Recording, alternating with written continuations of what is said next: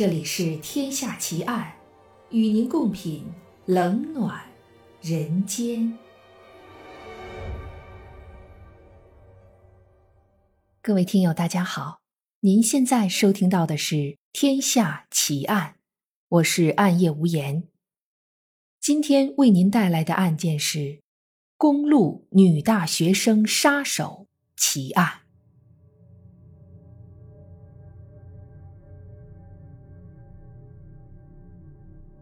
在我们《天下奇案》的第六十七集里，无言给大家讲了美国著名的绿河杀手加里·里奇维。这位连环杀手虽然将警察耍得团团转，但实际上他的智商只有八十二，远低于一般人的智力水平。今天，无言要给大家讲一位高智商的美国连环杀手，他的智商高达一百五十四。如果不是成为了一名杀人犯的话，以他的智商和情商，恐怕在任意领域都能小有所成。这也再一次告诉我们，与智商和情商相比，健康的心理才是最为重要的。那么，这位智商高达一百五十四的连环杀手，他都做了些什么？又是怎么沦为一名罪犯的呢？这一切都要从七十多年前开始讲起。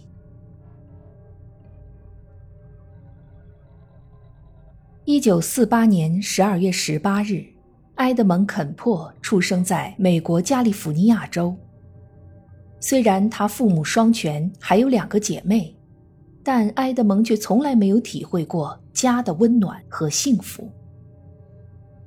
埃德蒙的父亲是一名美国的二战退役军人，尽管在战场上曾经多次参与高难度的任务，立下过战功，但埃德蒙的父亲退役之后却成了一名普通的电工，薪水不高。想要靠这份收入养活一家五口是有些困难的，于是埃德蒙的父亲为了生计，不得不在外面拼命的工作，他早出晚归。连休息日都没有，成了这个家里的隐形人。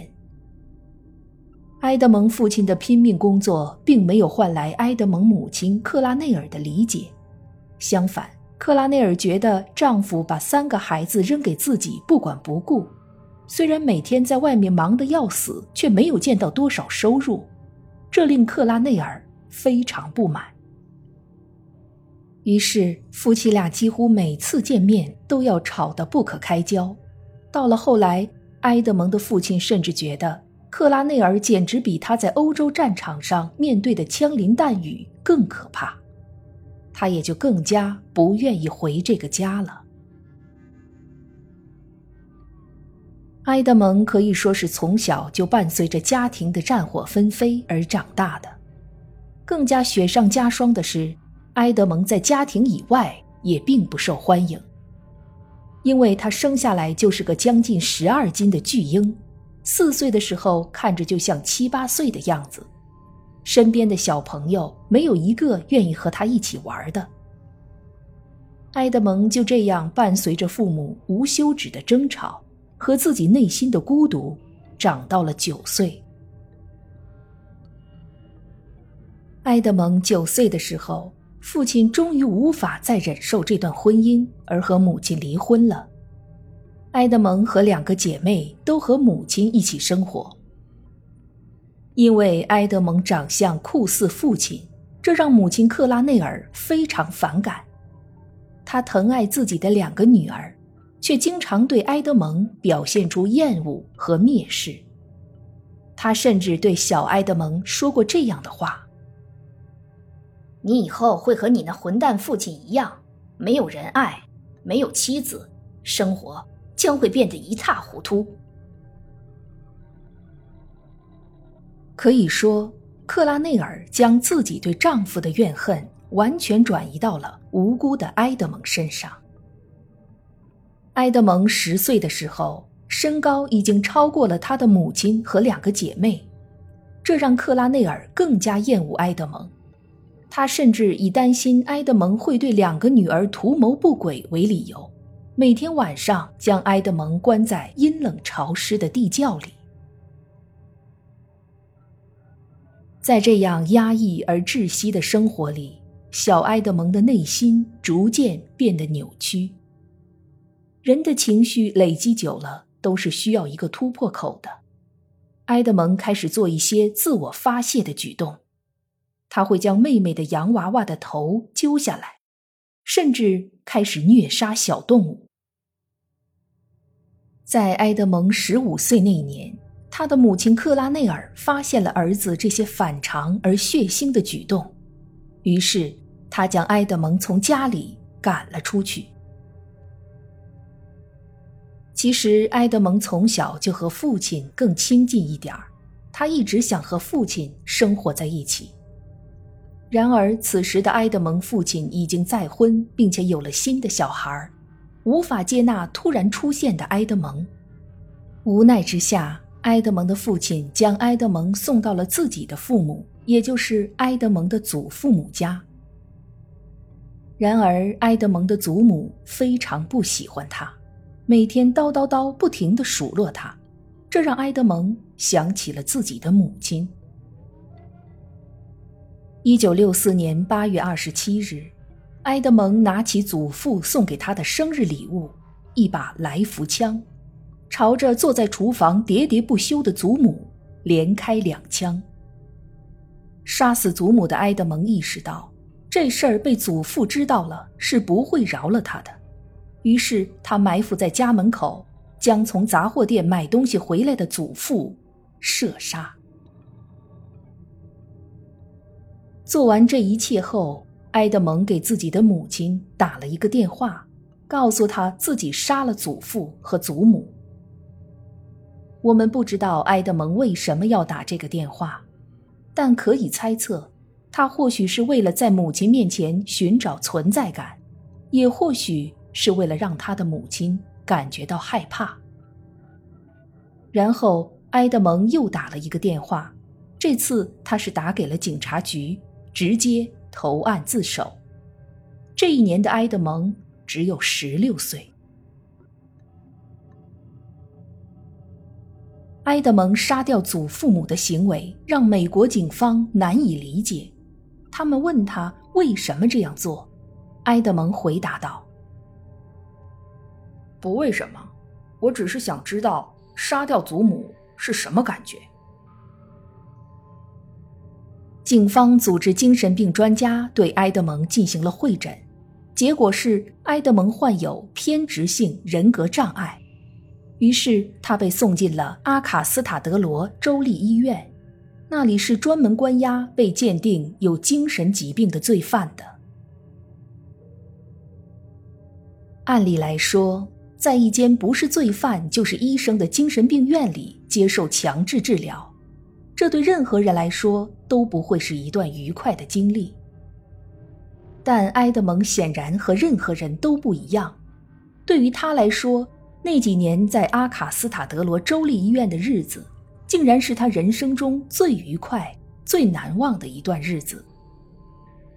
在那里，没有对他进行虐待和蔑视的母亲，也没有那些排斥、孤立他的同学，他展现出了自己截然不同的另一面。埃德蒙成为了医院里的模范病人，他不仅积极配合治疗，还接受了医疗知识培训。协助医生对其他病人进行检查。十九岁时，埃德蒙进入了医院的精神科实验室工作，很快的掌握了心理学的知识。后来，他还积极参与各种社会活动，比如加入了青年商会。多年以后，埃德蒙在回忆起自己这段精神病院的经历时，还是充满了自豪和快乐的。他高达一百四十五的天才智商在那时淋漓尽致地发挥出来，而他的高情商让医院里的医生们都很喜欢他。那段生活完全可以用如鱼得水来形容。一九六九年，二十一岁的埃德蒙顺利通过了医院的精神评估测试。他被评估为对社会没有危险而获得假释。实际上，埃德蒙早就已经将精神评估测试的答案全部都记住了，不可能通不过的。表面上看起来，离开了精神病院的埃德蒙获得了重新开始生活的机会，可是事实上，这个机会对他来说一文不值。他失去了关注他的人，也失去了曾经的光环。当他因为经济原因不得不再次和母亲住在一起之后，以前那种暗无天日的生活又回来了。埃德蒙离开的这五年里，他的母亲克拉内尔又经历了两段失败的婚姻。可是他不仅没有丝毫的自我反省，反而把一切的过错都推给了埃德蒙。母亲对埃德蒙的态度比从前更加恶劣了。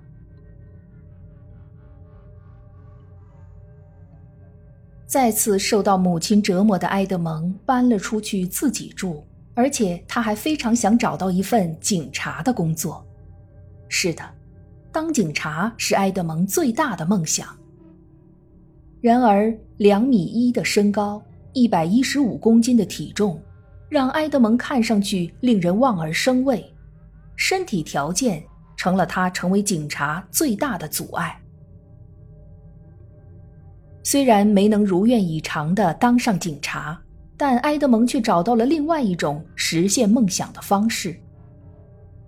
当地的警察们在下了班之后都会去一家固定的酒吧消遣，埃德蒙变成了这家酒吧的常客。他用他超高的智商和情商，很快赢得了警察们的好感。他帮助警察们分析案情，倾听他们的故事，并在适当的时候给出自己的建议。当地的警察都认识埃德蒙，并和他打成一片，他们都亲切地称呼他为“大埃德”。警察们都认为埃德蒙是一个举止温和、聪明伶俐的年轻人，每个人都愿意和他交朋友。没过多久，埃德蒙就再次因为经济原因不得不搬回了母亲家。继续承受着母亲对他无休止的折磨。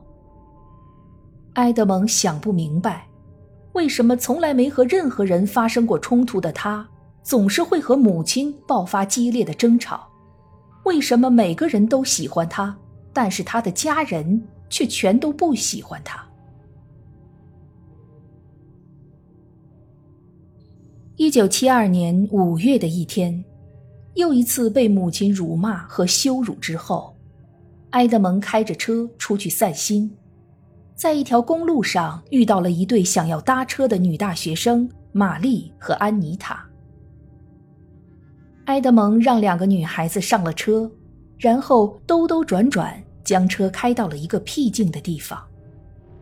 在那里，他利用自己性别和身材的优势，轻而易举地制服了两个十八岁的女孩。将她们用刀刺死。这是埃德蒙在十六岁杀死祖父母之后再一次杀人。不同的是，他的祖母对他态度恶劣，而这两个女大学生则是完全无辜的。这一次杀人就像一把钥匙一样，打开了埃德蒙脑海里的某一个闸门。从那以后，每当他的母亲辱骂折磨他一次，他就会开着车出去寻找搭车的年轻女孩，然后将她们杀掉。因为埃德蒙和他母亲生活在加州大学圣克鲁兹分校附近，所以经常能遇到很多年轻漂亮的女孩子。埃德蒙会将她们拉到荒郊野外杀死。然后再将尸体拉回家，就在他母亲的房子里将受害人肢解，甚至有时还会将受害人的头颅埋在后院里，让受害人的脸冲着他母亲的卧室窗户。埃德蒙说，他母亲经常会强制性的命令自己抬头看着他，那他就让这些死去的女孩都看着他，这样他该满意了吧？在连续五人遇害之后，人们将这位不知名的连环杀手称之为“公路女大学生杀手”。埃德蒙成为了圣克鲁兹地区的噩梦。其实，埃德蒙虽然已经杀掉了五个人，但他心里的症结却并没有解开。他觉得五个人远远不够，他还想要杀掉更多的人。但是他很快意识到，这并不是自己想要的结果。他真正想要杀掉的，其实只有那个人。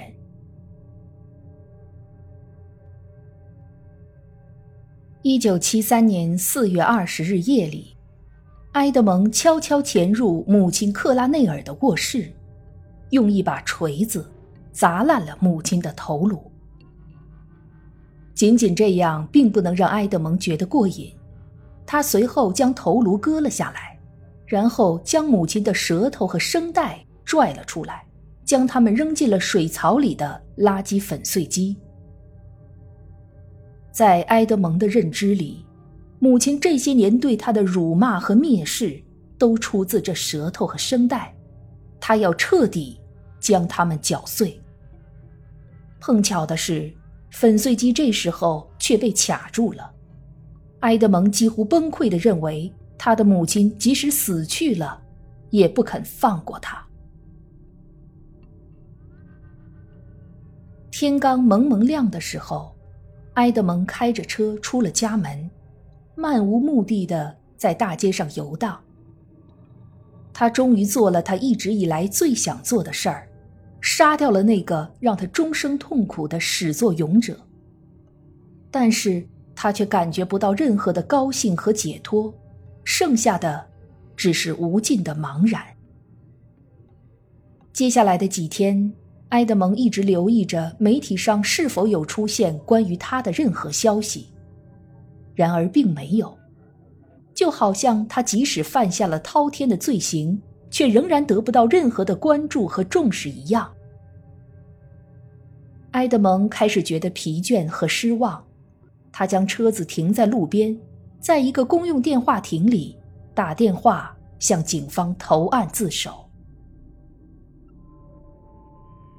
当埃德蒙被带到警察局时，几乎所有的警察们都不相信，他们熟悉和喜爱的大埃德。就是那个专门杀害女大学生的连环杀手，更不相信他杀掉了自己的母亲。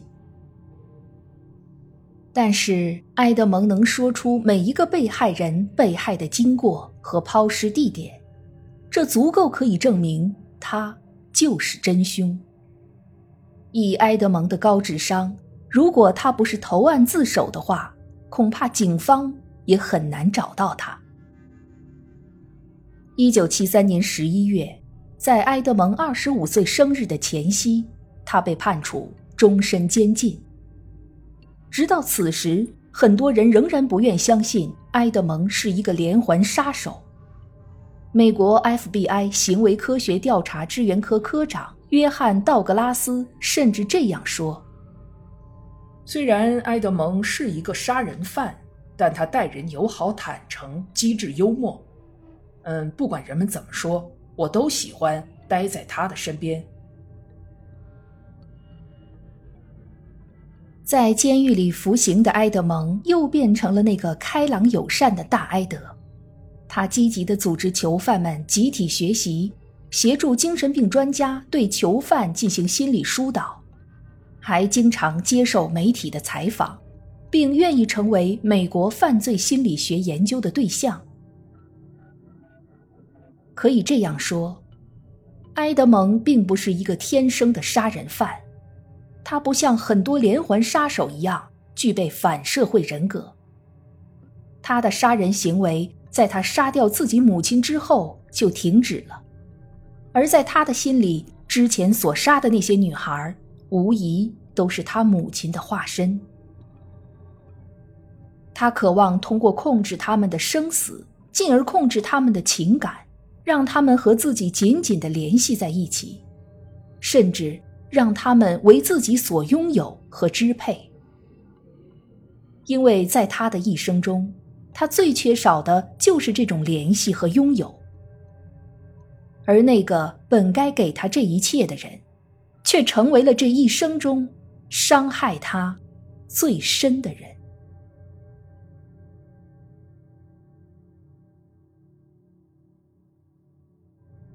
这一集的节目到这儿就结束了。如果你喜欢我的节目，请关注我或订阅我的专辑，谢谢。我是暗夜无言，让我们下一集再见。